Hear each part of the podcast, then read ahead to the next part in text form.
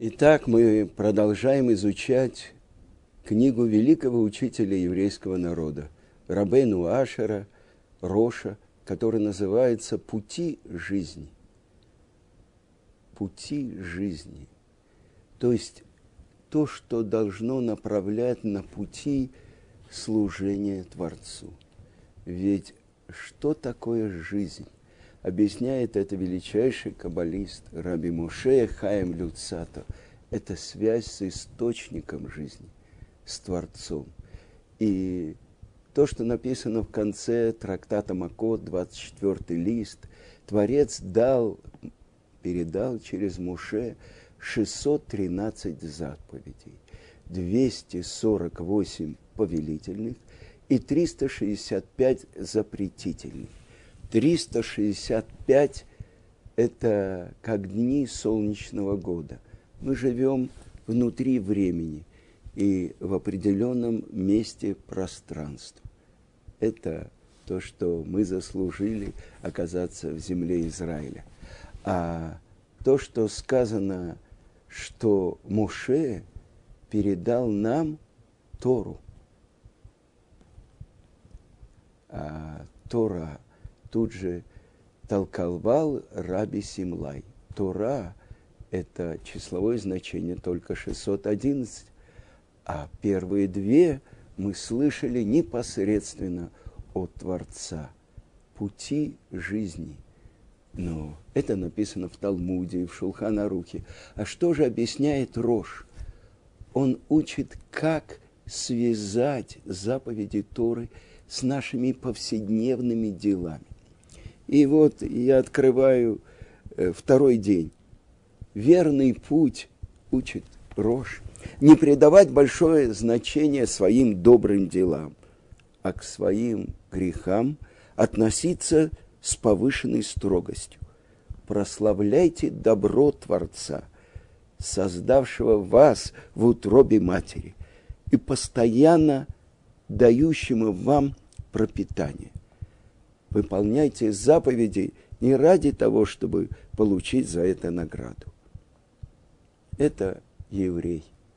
То, что мы говорили на предыдущем уроке, иудеи, корень слова леодот, благодарить. Человек, который благодарен другому человеку за то добро, которое он ему сделал, он будет благодарен и Творцу – который дал ему жизнь и каждый день посылает ему пропитание. И мы должны понять, прославляйте добро Творца. Э, сказано, что 50 раз упоминается в Торе выход, исход из Египта, и цият Мицрай. И корень нашего народа, рождение нашего народа связано с выходом из Египта. И мы говорили на предыдущем уроке о том, как 10 казней, 10 ударов, которые обрушились на Египет, оказались десятью курсами лечения для евреев. Как постепенно – очищается от шелухи тот заветный плод, та искра святости, которая заключена в еврейском народе и которая была погребена под всеми этими э, преградами скверной нечистоты, тумы Египта. И каждый удар по Египту, по их ложному верованию в то, что миром управляет ряд духовных сил, которые человек, используя ключи, заклинания, может использовать для расширения своих возможностей, для получения наслаждений больших, чем то, что вмещает его на самом деле очень невеликое, не, не, не огромное тело. И сказано так, что Бетен Решаим Тихсар. живот злодеев, он будет в недостатке. Ну, сколько человек может съесть? Ну, полкилограмма мяса с э, хорошим вином. А они хотят проглотить весь мир, получая наслаждение от физического мира. И тогда они используют все силы скверны, все силы нечистоты для того, чтобы они помогали им получать все больше и больше наслаждения. Это Египет. И это то, что Египет как бы проглотил, как бы извратил те десять речений, которыми Творец творил мир.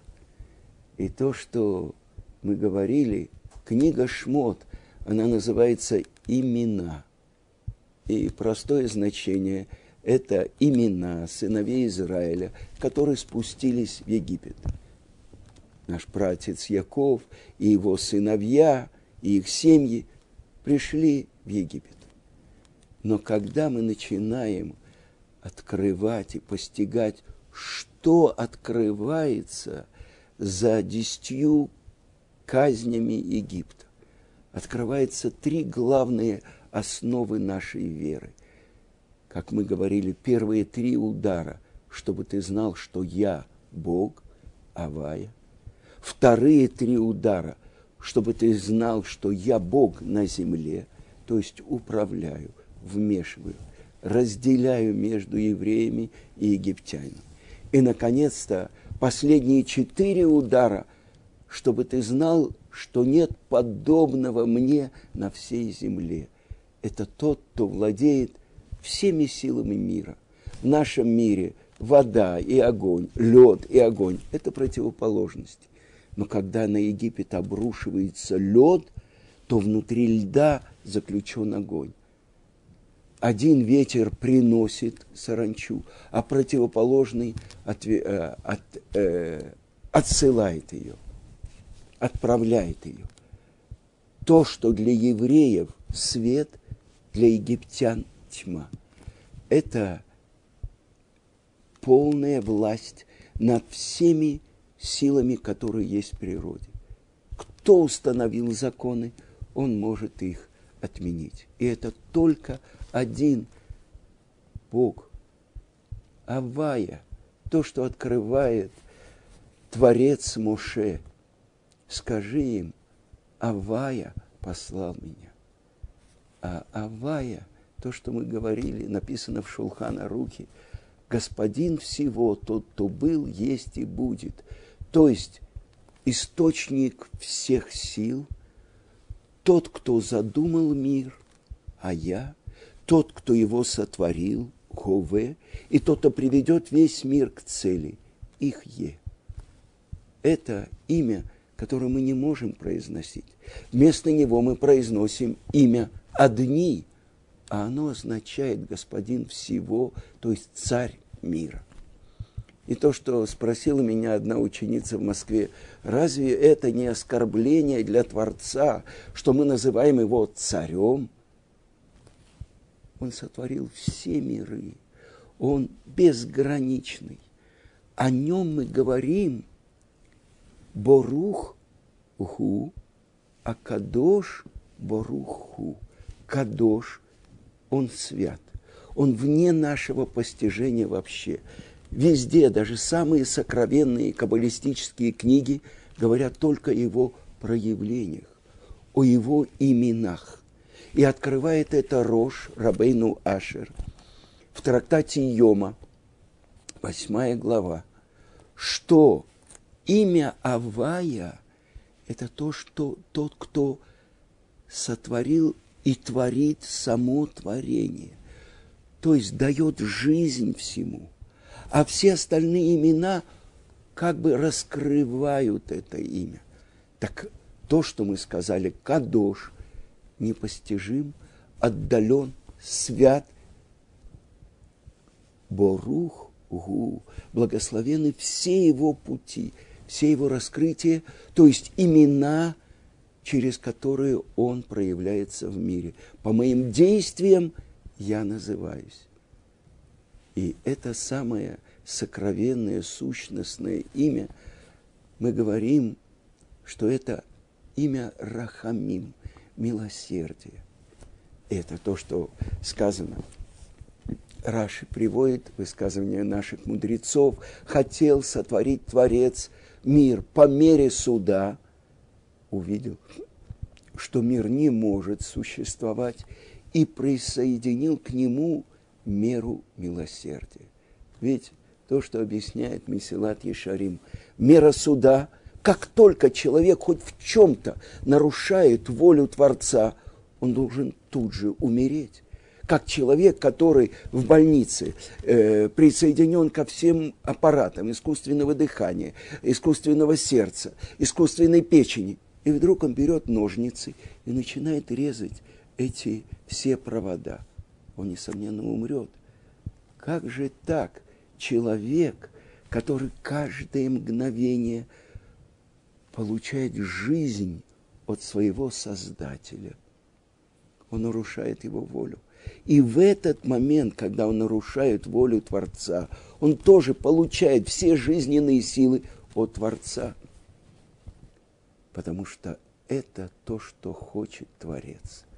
Проявиться в мире как царь он может не через, я не знаю, крокодилов, барашков, верблюдов, э, голубей, а именно через того, кто обладает полной свободой и может даже полностью вытолкнуть Творца из своего мира. И в этом своем мире, в этом огромном мыльном пузыре, он царь. Он отражается семью цветами радуги во всем этом мыльном пузыре. Это его право. Но рано или поздно наступит момент – когда лопнет этот мыльный пузырь, и он увидит настоящую реальность.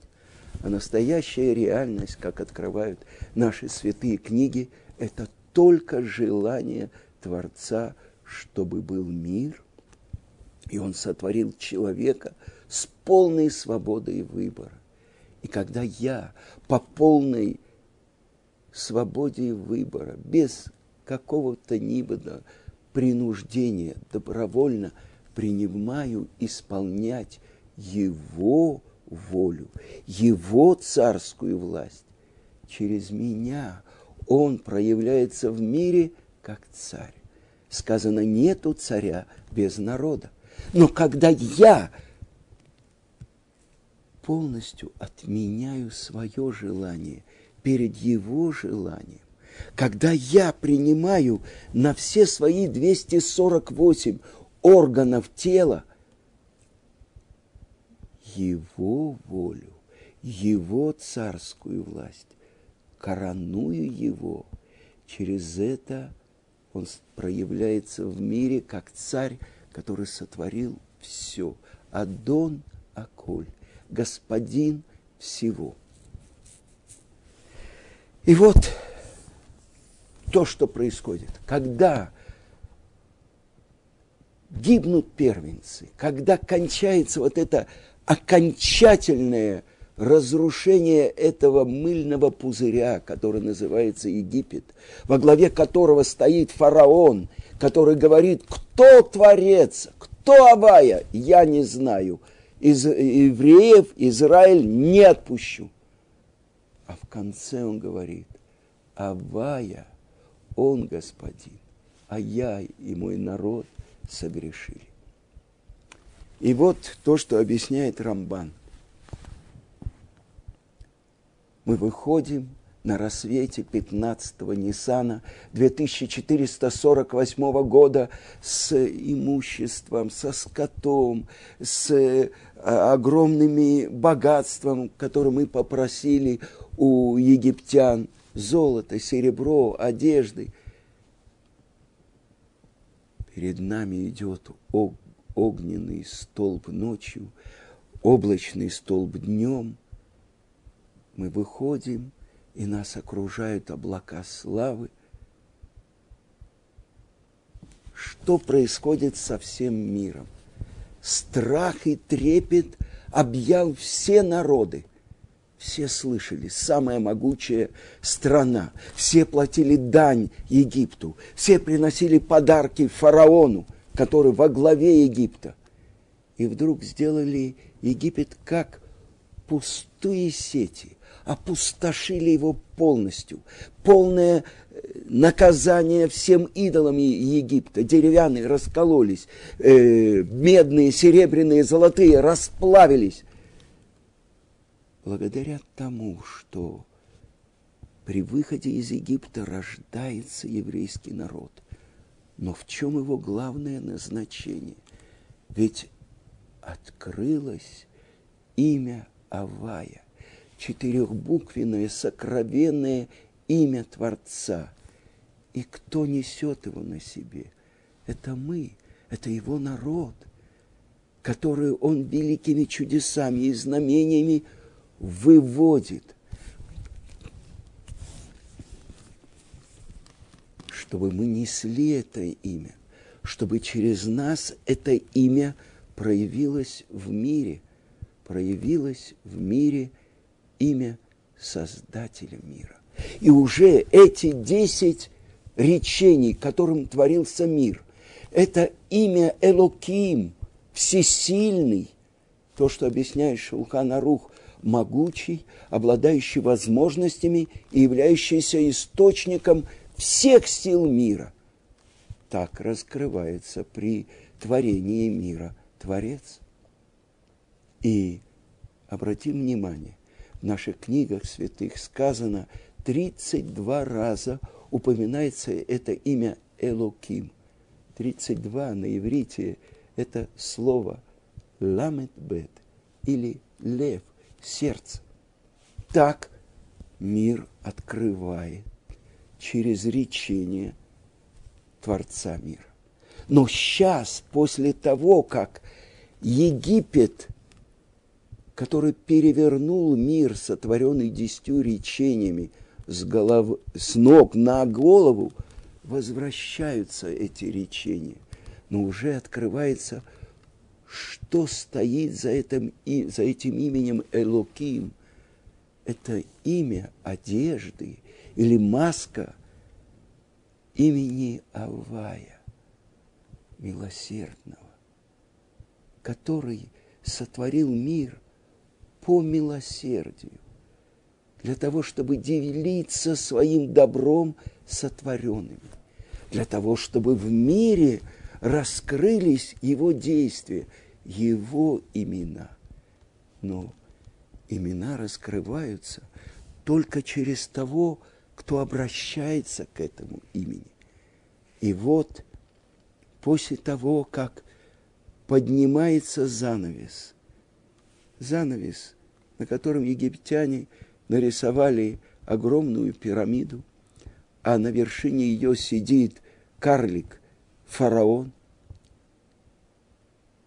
Разрывается это, этот занавес и обращается к миру через десять ударов тот, кто сотворил мир. И открывается, что даже это имя Всесильный – Творца мира, оно только маска, только одежды, которые скрывают это имя Авая, четырехбуквенное имя Творца. Я измененно говорю, Юд, Кей, Вав, Кей. То, что наши мудрецы в обращении к нему, в перестановке букв, говорят Авая, тот, кто дает – жизнь, сама жизнь, само существование, как будто непрерывно творит жизнь. Открывается при нашем выходе из Египта. И казалось бы, кто может теперь выступить против этого раскрытия? Больше того – мы отправляемся за Моше. Мы идем в пустыне на протяжении трех дней, и каждый шаг нас – это выход из рабства Египта.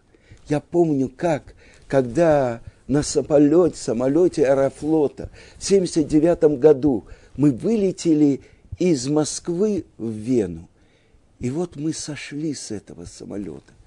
Первые шаги на свободе. И мы с маленькими детьми. А рядом была большая группа советских туристов. И, конечно, возглавляли их люди э, в штатском. И я обратился к пограничнику австрийскому, такая будка стояла, по-английски, я спросил его, а куда нам? Этот ГБшник закричал мне по-английски, никто не знает, куда вам. Я успел ему ответить, есть тот, кто знает, куда нам. И появились сотрудники э, Сахнута, и нас отправили в замок Шинау. Но вот я так понимаю то, что происходило в течение этих трех дней, когда мы выходили из Египта. И вдруг на третий день Муше говорит нам, Творец повелел нам, возвращайтесь. Как возвращайтесь? Возвращайтесь в сторону Египта. Что мы возвращаемся? В плен? Возвращаемся туда, но евреи сказали, есть у нас только слова сына Амрама, Муше. И они повернули. И вот они подходят в место, которое называется Пихерот, или по-другому Херут – это свобода, уста свободы. Там, где находится идол Бааль-Цафон, глава севера. И вот мы расположились станом перед морем. И вдруг на третий день мы видим фараон и колесницы боевые, и всадники гонятся за нами. И вдруг справа и слева из пустыни выходят дикие звери. Рамбан объясняет, что это было самое великое чудо из всех чудес, которые были связаны с Египтом. Какое? То, что после десяти казней, после десяти ударов, когда сам фараон просит «выходите», погиб весь Египет, Творец перевернул его сердце. Какую глупость мы сделали, что отпустили евреев от служения нам. Как это может быть? Что для этого делает Творец? Фараон сравнивается с крокодилом. Как его можно вытащить из воды? Ему дают заклотнуть приманку с большим крючком. И тогда его вытаскивают. Что же за крючок? То, что обращается к Муше Творец и говорит, скажи, пожалуйста, сыновьям Израиля, чтобы они попросили у соседа и соседки золото, серебро и одежды, одолжили. Это первое. Одолжили. А они ушли. Они сказали на три дня уйдем в пустыню послужить Творцу. Прошло три дня. Все эти надсмотрщики, соглядатые, которых посылает фараон, они говорят, возвращайтесь, вы просили только три дня. Говорят им евреи, ведь сам фараон сказал, не мои рабы, вы, сыновья Израиля, а рабы всесильного. Выходите на свободу. Он нас отпустил. Ничего не знаем, сказали на три дня возвращайтесь. Часть этих соглядатаев евреи перебили, а часть вернулись и сообщили фараону. Заблудились они в пустыне. Они стоят перед идолом Бааль-Цафон главой, повелителем севера. О, еще один крючок. Ведь этот идол не был ни э, расплавлен, ни, ни, ни раскололся. Значит, он самый сильный идол. Я ему принесу жертвы. Он вызвал зверей из пустыни. Он их остановил. Теперь они в моих руках. И он обращается к своему народу, ну, давайте погонимся и возьмем их. Они говорят, мы боимся. Творец, смотри, что делал их Бог. Ничего, ничего не бойтесь. Вот наш идол Бааль Цафон их остановил. И сказано, что самые праведные египтяне, которые, боясь града, спрятали своих коней, они сейчас с радостью отдают э, фараону. 600 отборных колесниц. Так Египет гонится за еврейским народом, который стоит перед морем. И закричали евреи. И Моше обратился с молитвой к Творцу. Говорит ему Творец, что ты взываешь ко мне? Это в моих руках. Вы молчите, вы действуйте, вы идите и входите в море, а с египтянами буду воевать я. И облако переходит и становится за евреями. Шесть дней был удар тьмой, а седьмой час, когда египтяне видят евреев, но ничего не могут сделать с ними. Они бросают камни, они бросают стрелы, они застревают в облаке. И евреи совершают действия. Идут на самопожертвование и входят в море. Есть мидраж, который говорит, что не только Накшон бен Аминадав, но каждый еврей для него был его персональный проход и персональное рассечение моря. Я выбираю идти с Творцом. Я иду за Ним. И море расступается. И мы выходим, обойдя полукруг на другом, не на другом береге, а на том же береге. 12 проходов, 12 объясняет это Рамбом. Нужно было Творцу погубить египтян, поэтому они бросились за евреями. Но евреи оглядываются и смотрят, с какой стороны, где выйдут наши вчерашние надсмотрщики. И тогда Творец делает чудо в чуде.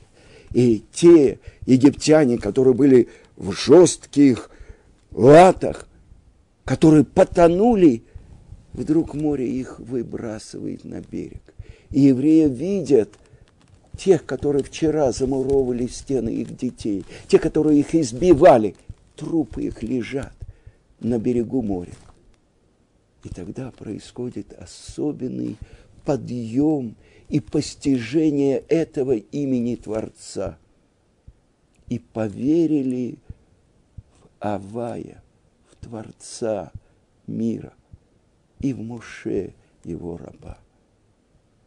И следующий этап, следующий подъем – это песня у моря. Но это уже следующий урок. Всего хорошего.